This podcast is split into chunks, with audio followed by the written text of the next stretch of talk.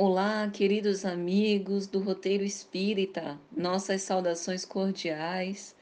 É com muita alegria que aqui estamos mais uma vez para mais uma reflexão íncita em o Livro dos Espíritos, com ressonância em o Evangelho segundo o Espiritismo. Eu sou Patrícia Lins, oradora e escritora espírita, e é com muita alegria que aceito esse convite para refletirmos juntos sobre a filosofia moral na qual a nossa adorável doutrina se ancora. E para hoje, escolhi uma questão íncita no livro segundo, Mundo Espírita ou Mundo dos Espíritos, capítulo de número 9, Intervenção dos Espíritos no Mundo Corporal, quando Kardec, numa questão muito bem elaborada, em que ele busca a psicogênese da maldade, ele vai perguntar com que objetivo os espíritos imperfeitos nos compelem ao mal? Questão 465 de O Livro dos Espíritos. Ao que os espíritos respondem: Para vos fazer sofrer como eles.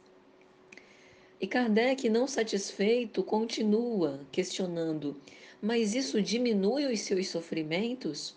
E os espíritos respondem: Não mas o fazem por inveja de verem seres mais felizes.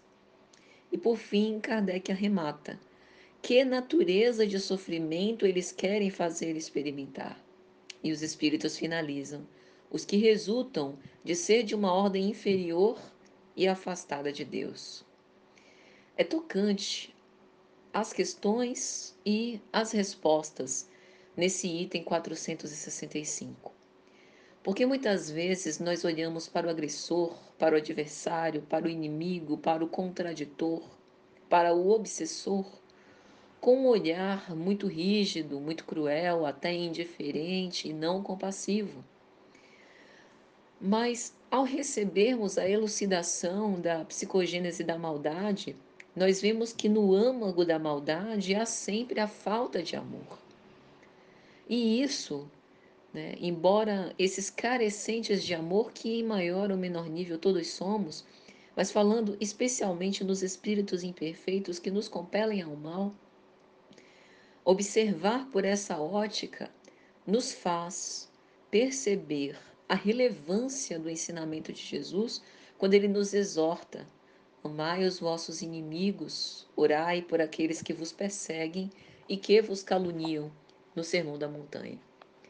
Há uma obra do espírito Manuel Filomeno de Miranda, psicografia de Divaldo Franco, Transtornos Psiquiátricos e Obsessivos, em que o Dr. Inácio Ferreira, que é um dos responsáveis pela formação de uma clínica no mundo espiritual para ajudar com os fenômenos obsessivos dentro dos transtornos psiquiátricos de uma clínica psiquiátrica, em que num momento raro de sinceridade, ele vai dizer: quando eu me detenho a pensar na situação dos atuais perseguidores, eu me imagino na condição deles. Caso houvesse experimentado a adaga decepadora que lhes interrompeu a existência física, ou a urdidura do crime que lhes desencadeou sofrimentos por anos a fio e, sinceramente, não sei se não me comportaria conforme o fazem. Aqui nós estamos relatando uma fala de um benfeitor espiritual, de alguém que está movido pelo sincero interesse de ajudar aqueles que estão em profundo sofrimento e que fazem outros sofrerem, exatamente na questão investigada por Kardec. E é interessante a reflexão que esse benfeitor espiritual faz sem condenação, sem valoração moral do ato, percebendo que aquele que hoje perturba provavelmente foi ou está sendo muito atormentado.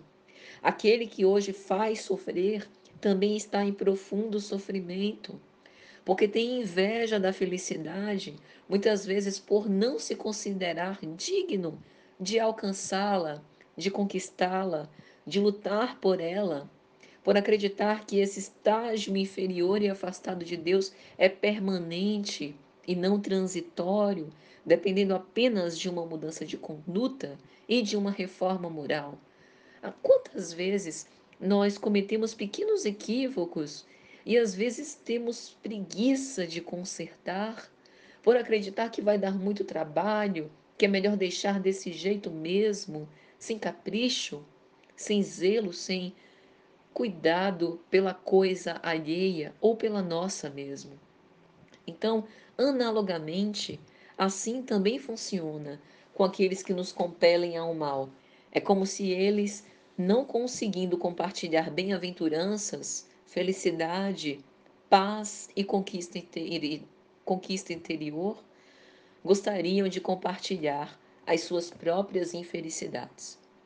Em o Evangelho segundo o Espiritismo, tem uma mensagem super interessante. Um homem de bem teria morrido. No capítulo 5, Bem-aventurados os aflitos. Mensagem assinada por Fenelon. E Fenelon nos faz refletir sobre algo muito importante que vai na tônica dessa fala de transtornos psiquiátricos e obsessivos, quando ele diz: Dizeis frequentemente, ao falar de um malvado que escapa a um perigo, se fosse um homem de bem, teria morrido. Estais com a verdade, mas não duvideis de que estais cometendo uma blasfêmia. As oportunidades para a experiência de viver são dadas por Deus como lhe aprouver. E nós, bons ou maus, justos ou injustos, nós todos somos filhos do mesmo Pai. Nós todos temos o direito, o livre arbítrio de direcionar as nossas trajetórias e de nos comprazer no mal, porque essa é um, uma etapa do nosso processo evolutivo. Blasfêmia, porque mesmo que não seja a nossa intenção mais direta, nós estamos cometendo um crime contra o Pai, por estar cometendo um crime contra os seus filhos desejando a morte, o aniquilamento do outro, porque o outro se nos parece mal. E Fenelon faz a seguinte reflexão: o homem de bem começou antes a sua tarefa e terminou a sua tarefa, enquanto que do dito homem mau sequer ele começou. Então, como nós vamos querer que o dito mal não tenha tempo de acabar a sua tarefa, e quanto o outro, que é um homem de bem, continue preso à gleba terrena. Ou seja, se o homem é mau, ele precisa mesmo estagiar num planeta de provas e expiações, porque a afinidade psíquica ainda é aquela onde o mal predomina.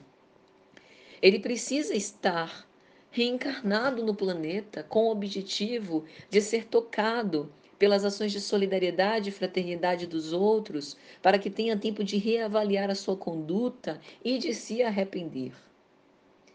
A verdadeira liberdade, diz Fenelon, está no desprendimento dos laços corporais e enquanto estais na terra, estais em cativeiro.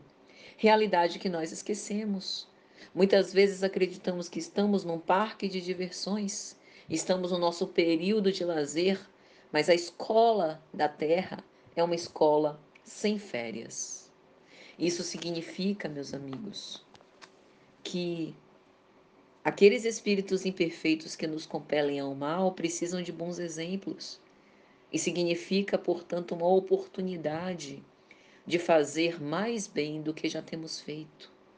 O contato com os maus nos fere, nos magoa, muitas vezes representa traição, ingratidão, mágoas nas nossas vidas. Mas o que nós podemos fazer por alguém que deseja nos fazer sofrer como ele próprio? Ensinar-lhe o amor. Uma nova linguagem, a linguagem da paciência, da perseverança no ideal, a linguagem que o manso de Deus nos ensinou. Um grande e forte abraço a todos, na esperança de que tenha sido de alguma sorte útil. E até a próxima, se Deus quiser.